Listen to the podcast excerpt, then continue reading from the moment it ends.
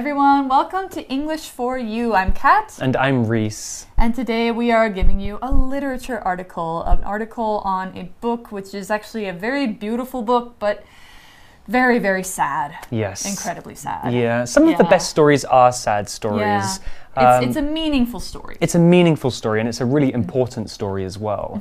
So we're going to be taking this maybe more seriously than some of our other videos. Yeah, we'll Um, try and lighten it up a little bit because I don't want to cry. but we'll, we'll, um, yeah, we'll have to talk about, you know, because it's actually based on real history. It is. Yeah. Yeah. But we're not going to tell you what it's about yet. You're going to have to figure it out um, through the next three days. Yes. So we're going to see. Um, if see if you can figure out like what we're talking about. We're also going to figure this out. Mm-hmm. So let's go ahead and look at the article and learn about our story. Reading. Sister Heart. The hot sun was bright as the policeman hurried me along the road. We were traveling through an empty place. No trees, no big house, no mom. In the distance, I could see something thin and blue the ocean. There's no ocean near my country, I thought. I must be far, far away. Near the water, the policeman gave me to another man, a smiley man. He introduced himself as Reverend Dale. I'll take care of you on the ship, he said. I don't want to go on the ship with him, though. I just want to go home. We traveled for weeks on the rough waves. Reverend Dale read me stories from a book that he called the Bible. My favorite one was about Jonah. He is a man who was swallowed by a giant whale. I wished that a giant whale would swallow Reverend Dale. After a long time at sea, our journey reached its end. As soon as we stepped off the boat, I was taken to a new place. Reverend Dale called it my new home. Okay, so let's get right into today's article. Mm-hmm. So the story is going to begin here, and it says The hot sun was bright as the policeman hurried me along the road. Oh, Okay. policeman. Yeah, there's a policeman. We already have uh, a few characters in this story already. Uh, the characters are the people in the story. Mm-hmm. And maybe we have uh, some semblance of a setting. We have an idea of maybe where Uh-huh. hot. they are. Yeah, It's sunny. It's hot and it's sunny. that could be many places in the world. Could be many places, Mm. um, but we, we don't know who the main character is yet. Mm-hmm. And I think it's going to be quite a long time before we even find out who the main character Yeah, is. we'll get an idea. Yes, we will. Yeah. But what we do know so far is that they are being taken somewhere by a policeman. Okay, so it makes me wonder if they got in trouble Hmm. or maybe somebody else got in trouble. Mm-hmm. They have to fix, uh, hurt, help them. But the article goes on to say we were traveling through an empty place. Empty, Hmm. okay, so they're not in a city. They're not someplace crowded. There's Mm-hmm. not other people around. Right, so they're somewhere that is empty, that means that there's not much there, maybe something like a desert. Well, empty is a word that we need to talk about, uh, and it's an adjective, and we can use it to describe a space that has nothing inside. So if you drink a bottle of water until all of the water is gone, the bottle is empty. Yes. Uh, except for the air inside, of course, but we don't It doesn't count. count. Uh, so, in the story, the policeman and the main character seem to be traveling through an empty place. That could be quite scary. yeah, it makes me think of maybe the world ended and there's nobody else alive. Okay. But I mean, it could be almost anything. It could so, what example have you got for empty? well, an example sentence using the word empty would be The new house was empty because the family hadn't started moving their furniture yet. Uh huh. Okay. Right. So, what else can we learn about the setting here? Well, I think that the article is going to continue with a bit more of a description. So the article tells us no trees, no big house, no mum. All right, let's see how in this article they describe the setting a little bit more. In the distance, I could see something thin and blue, the ocean. So if you see the ocean and it looks thin and blue, you're probably seeing it from really far away, right? That's what the word distance actually means. Distance is a noun that talks about how far away something is. If you say something is a short distance away, or you can see it a long distance or a great distance away, that's talking about it's not very far or it's really far.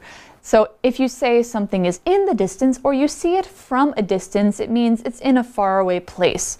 This character sees the ocean from a distance or in the distance. That means they're not close to the ocean, but they can see it. We often also say the distance between A and B to talk about how far A and B are apart. Now, we also have an adjective form. If you take the CE from distance and replace it with a T, you get distant, far away.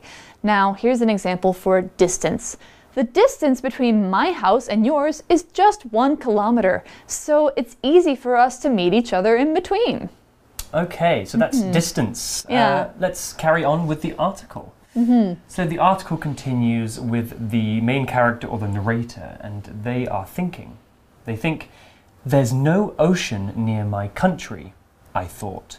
I must be far, far away. Wow, okay. So they live in a different country, it seems like. They're being taken away from their country Yeah, they and away from their mom. right. They, they definitely don't recognize the place that they are in now. Man. Um, this story is quite mysterious so far. Yeah. I think not many of us are really sure what's happening. Yeah, I'm getting an idea, but not a lot. Yeah, we, we need some more details, but one thing that we do know is that this character is far away from home ah. and probably that they are feeling quite scared about it. Yeah, if I was with a policeman far away from home with nobody else, I'd be kind of scared too. I think we can also maybe guess that this character is young because mm. they talk about their mother. Yeah, exactly. All right, so let's go on and find out more. Near the water, the policeman gave me to another man, a smiley man, a hmm. man who's smiling. Well, smiles are usually happy things, but Yeah. in this situation, maybe it's not a happy smile. I don't know. We'll find out. Well, the article continues. It says, he introduced himself as Reverend Dale. Reverend Dale. Hmm. Okay. Let's talk about that. So it seems we have another character here, Reverend Dale. So before we talk about what a reverend is, let's talk about the word introduce. So introduce is a verb that means to let somebody know you or something or someone else. Usually, when we introduce somebody or something, we start by telling their name. When we introduce ourselves to new people, we often say, Hello, I'm Reese. Nice to meet you. And so in this story, this new character, Reverend Dale, introduced himself to the main character, maybe by saying his name. So an example sentence using introduce would be On the first day of school, everybody had to stand up and introduce themselves to the class. So, who is Reverend Dale? That's a good question. Yeah, well, well, Reverend isn't his first name. Ah. Uh, Reverend is actually a title. Uh, a Reverend is a person who works for the church, specifically in Christian religions. Oh, so they're a priest, Yes, basically. a priest, yeah, Or- somebody who talks to the people who come to church. Yeah, okay. So probably this person is. I wonder why a Christian minister or reverend is coming to meet this person. Yeah. Yeah, um, that's an interesting. I don't know. Maybe there's maybe this person's going to live in a church. Hmm. But we'll find out. yeah. So anyway, let's go on. We're finding out more information as we go. I'll take care of you on the ship, he said. Ship? Hmm. So she's going on the ocean. Oh my goodness. So Okay. she saw the ocean from a distance. Now she's maybe close to the ocean, and then she's about to be, be on a ship on the ocean. Ah, I think we just gave away something else by saying she. Oops. Yeah, it's a girl. Now you know. Anyway, so we are, uh, yeah, we're learning that this person is going on the ocean with Reverend Dale, and he's going to take care of her. So, take care of here means to make sure somebody's clean, they have some food, they have clothes, and they're safe. All their needs are being taken care of, and being met. So, you're getting everything they need because you're taking care of them. So, like adults have to take care of children, humans have to take care of animals. Like, I take care of my two cats, you have cats too, right? I do. I take care of them very well. Yes, we both take care of our animals. Yeah, and friends take care of each other too. Uh huh. Well, the article will continue here, and it says I don't want to go on the ship with him, though. I just want to go home. Oh. Okay. Yeah, I got that feeling too.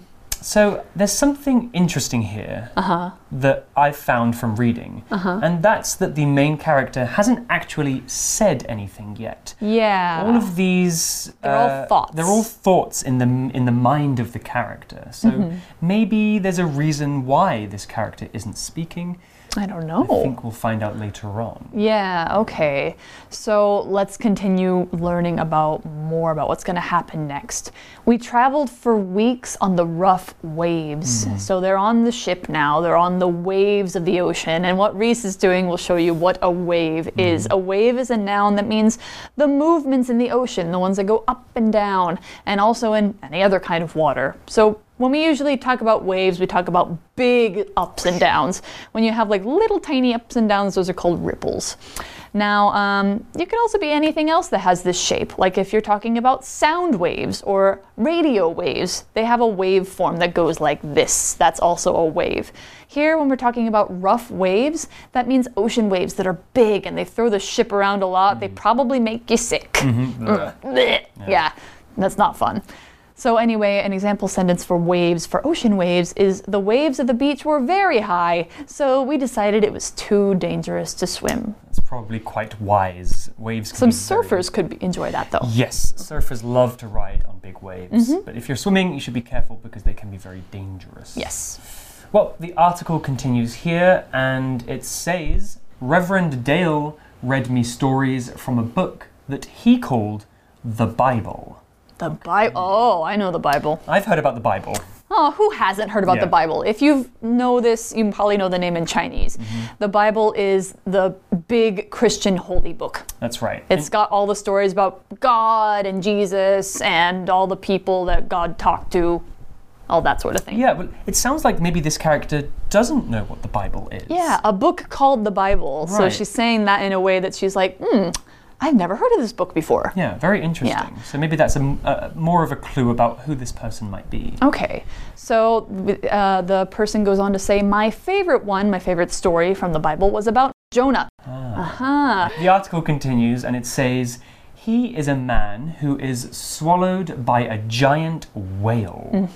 That is Jonah. I do remember reading that story when I was younger. Uh, I think most children did Bible studies in the UK uh, when I was at school. Oh, okay. Yeah. We did Uh, not, but I mean, if you went to church, you did. Right, and my, my school was a Christian school, so we had no choice but to study the Bible and the songs and the stories. Oh. Okay. Uh, I think it's a bit different now, but regardless of, of what you believe, some of the stories in the Bible are really, really cool. Yeah. And they have good lessons. Yeah. And they are interesting. Yeah, like the one about Jonah getting swallowed by the whale. Yeah, let's talk about that. Yeah. So, in this Bible story about the whale, somebody is swallowed by a whale, and apparently they survive, they live to tell the story. Well, what does swallow mean? Swallow is a verb, and it means to send something down your throat and into your stomach, usually food or water or, or a drink. Uh, I'm not sure if a person could really survive being eaten by a whale. Could they? I don't think so. Anyway, an example sentence using the word swallow would be The food was so dry that I had to drink water to help me swallow it down. All right, so could somebody be survive being swallowed by a whale? You don't think so? I, I don't think so either, but there are people who've ended up in whales' mouths by accident. Ooh. There was a, a story that I saw when I, I, I thought about this question. I looked it up, and there was a snorkeling, like a diver, a swimmer in South Africa who was swimming in a big uh, school of fish, and a whale came up and ate the fish and accidentally got the guy in his mouth. But he survived, right? He's fine. Okay, good. He didn't get But there's a picture. There's a picture of him with his butt sticking out of this whale's mouth. It's really funny. Uh, he's okay, but anyway, that would have been kind of a scary experience. absolutely. Yeah. But anyway, um, so the article goes on, and she says, "I wished that a giant whale would swallow Reverend Dale." I think she doesn't like him very much. Okay. Yeah. Do we have any reason as to why maybe she doesn't like him at this point? Well, I mean, you think about she's been taken away from her mom, Hmm. probably. She doesn't know where she's going. And this guy's just like, I'm going to read you stories. Don't talk about your family. Okay. That would Hmm. make me not like them either. Maybe he's not the best of guys? Maybe not. Well, let's find out. The article continues After a long time at sea, our journey reached its end. Oh, okay. So they're they're finished with their sea trip, and that's what journey means. Journey is a noun that is a trip, usually, excuse me, a very long one that involves effort, that involves a lot of trying to get somewhere. Often journeys are to an important place with a certain purpose, like a long trip to get to a new home. There can also be a verb. You can take a journey or you can journey somewhere. We don't usually say journey for things like flying in a plane because it's convenient and fast, so that's not a journey. If it's got effort, then it's a journey. So, for example, this is true. My great grandparents went on a long journey by ship and train to reach their new home in the US. Oh, ah, where did they come from? England. Oh, that's where I'm from. Yep. Hmm. So, Cool. Well, let's carry on with the article. It mm-hmm. says, As soon as we stepped off the boat, I was taken to a new place. Hmm. Okay. okay. As soon as they stepped off the boat, they were taken to a new place. We can use the phrase as soon as to talk about something that happens immediately or right after something else has happened. Uh-huh. So in this case, immediately after the main character steps off the boat, they are quickly taken to another place. Right. And then we have this verb step off. This is actually going to be our grammar point for the for the day, and so we're going to take a look at that right now. All right, as I said, step off is our grammar point, and it's actually a phrasal verb. This is a special kind of verb. We call it phrasal because it's not just one word, it's not just step, it's a phrase step off. If you take off away, the meaning does change. It just means to walk. But usually, when you have a phrasal, phrasal verb, you see a verb and a preposition. So, step is the verb, off is the preposition. Fill out might be another one. Throw away, give back. Those are all phrasal verbs. However, sometimes the preposition acts like an adverb. If a phrasal verb has a direct object, you can usually separate it. That's when it's an adverb. So here's an example with the verb give back, like give somebody back something.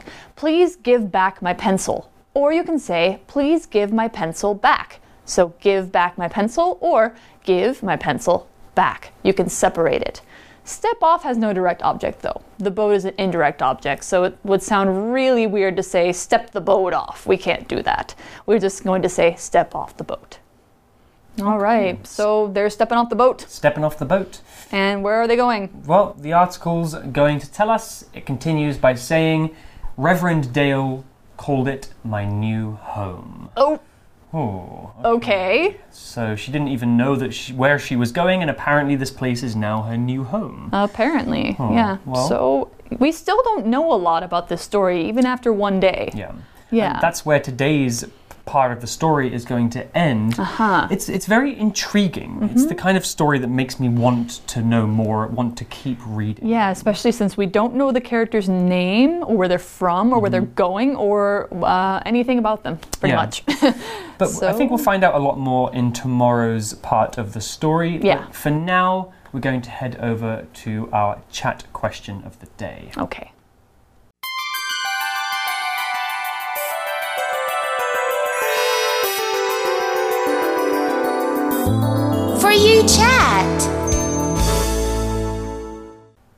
All right, so our For You chat question is uh, trying to help us solve a mystery. Who do you think this person is? Why did this person travel so far away?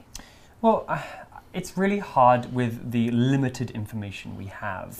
But this does remind me of some stories that I heard about from the UK during the wartime when children were taken from their homes to move them to a safer place because of the bombs that would fall on the cities. Oh. And this would happen very quickly, so sometimes the children wouldn't know where they were going and they Mm-hmm. would not be with their parents either. And sometimes brothers and sisters would be separated from each other. Oh, so I it was a very scary time. That does sound scary. But the description of the location maybe doesn't sound like the UK that I'm familiar with, so that's just my guess. Yeah, because the UK is not very sunny or empty, right? No, it's full and grey. Yeah, there's a lot of people there. So I thought that maybe it's somebody who is moving to a new country, but their parents sent them away without going by themselves. Like, I thought maybe it could be somebody from China going to a different country, or um, maybe somebody from Africa who's uh, becoming a slave. Yeah. But they said if it's their new home, then I don't think they'd be very nice. could- yes. So maybe it's not that. Yeah. Well, what do you guys think, given the information that you have from the first day's article? See if you can take a guess as to what this story is about. We're definitely going to find out more tomorrow. All right. So that's it for today. we'll and, see you uh, for day two. See you tomorrow. Bye bye. Sister Heart. The hot sun was bright as the policeman hurried me along the road. We were traveling through an empty place. No trees, no big house, no mom. In the distance, I could see something thin and blue the ocean. There's no ocean near my country, I thought. I must be far, far away. Near the water, the policeman gave me to another man, a smiley man. He introduced himself as Reverend Dale. I'll take care of you on the ship, he said. I don't want to go on the ship with him, though. I just want to go home. We traveled for weeks on the rough waves. Reverend Dale read me stories from a book that he called the Bible. My favorite one was about Jonah. He is a man who was swallowed by a giant whale. I wished that a giant whale would swallow Reverend Dale. After a long time at sea, our journey reached its end. As soon as we stepped off the boat, I was taken to a new place. Reverend Dale called it my new home.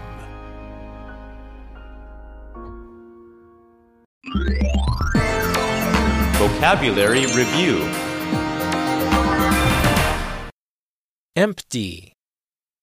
Somebody ate all the cookies, and now the cookie box is empty. Distance. There is a distance of 160 kilometers between Taipei and Taichung. Introduce. Raymond brought his girlfriend home and introduced her to his parents.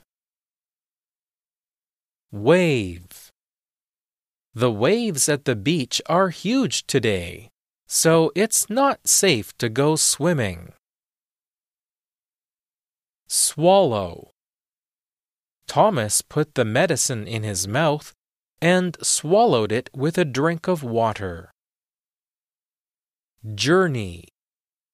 The journey to Grandma's house will take a long time, so go to the bathroom before we leave. 智慧小补帖。